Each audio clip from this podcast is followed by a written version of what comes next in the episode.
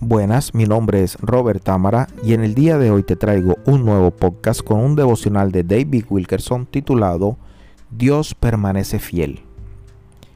Supón que uno de tus hijos fue herido y está pidiendo tu ayuda a gritos. Como su padre, ¿te apresurarías a ir inmediatamente en su ayuda o te detendrías a analizar la calidad de su confianza en ti? Correrías a su encuentro sin dudar, por supuesto, motivado por el amor y la preocupación. ¿Qué clase de padre terrenal dejaría a su hijo sangrando y herido simplemente porque éste no expresó con su voz algún tipo de fe en él? Y lo mismo puede ser dicho de nuestro Padre Celestial. Él nunca dejará que ninguno de sus hijos sufra solo ni cerrará su oído a su clamor simplemente porque su fe en Él sea débil. Si fuéramos infieles, Él permanece fiel, Él no puede negarse a sí mismo. Esto lo dice 2 de Timoteo 2:13. Mi fe, tu fe, toda fe debe descansar en la bondad y preocupación de nuestro Padre Celestial.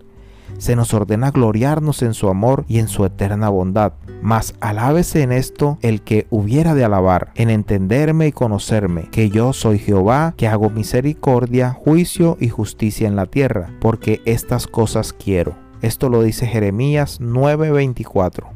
Dios ama tanto a sus hijos que Él los oye antes de que ellos lo llamen. Por esa razón David oró, Oye mi voz conforme a tu misericordia, oh Jehová, vivifícame conforme a tu juicio. Esto lo dice en Salmos 119, 149. Hay tantos cristianos que tienen dificultad en comprender el gran amor de Dios para ellos. Él te ama y viene a tu rescate aun cuando tu fe es débil, cuando no mereces ninguna respuesta de su parte todo ello debido a su ternura y compasión. Misericordioso y clemente es Jehová, lento para la ira y grande en misericordia. Esto lo dice Salmos 103, 8. Una gran paz inundará tu vida cuando estés convencido de que Dios te ama profundamente. Él vendrá a tu rescate e intervendrá en cada situación de tu vida, sea con una fe débil o no.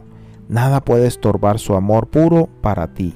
Bueno, mis queridos oyentes, como lo dice este hermoso devocional, tenemos que gloriarnos, tenemos que estar orgullosos del Dios que tenemos, tenemos que estar orgullosos también de obedecerle, tenemos que estar orgullosos de su amor hacia nosotros, de que Él es nuestro Padre, de que nosotros somos sus hijos y que Él siempre está presto para ayudarnos, para venir a nuestro rescate. Espero que este devocional haya llegado a tu alma, a tu espíritu y a tu corazón y nos encontramos con el favor de Dios en un próximo podcast. Bendiciones a todos.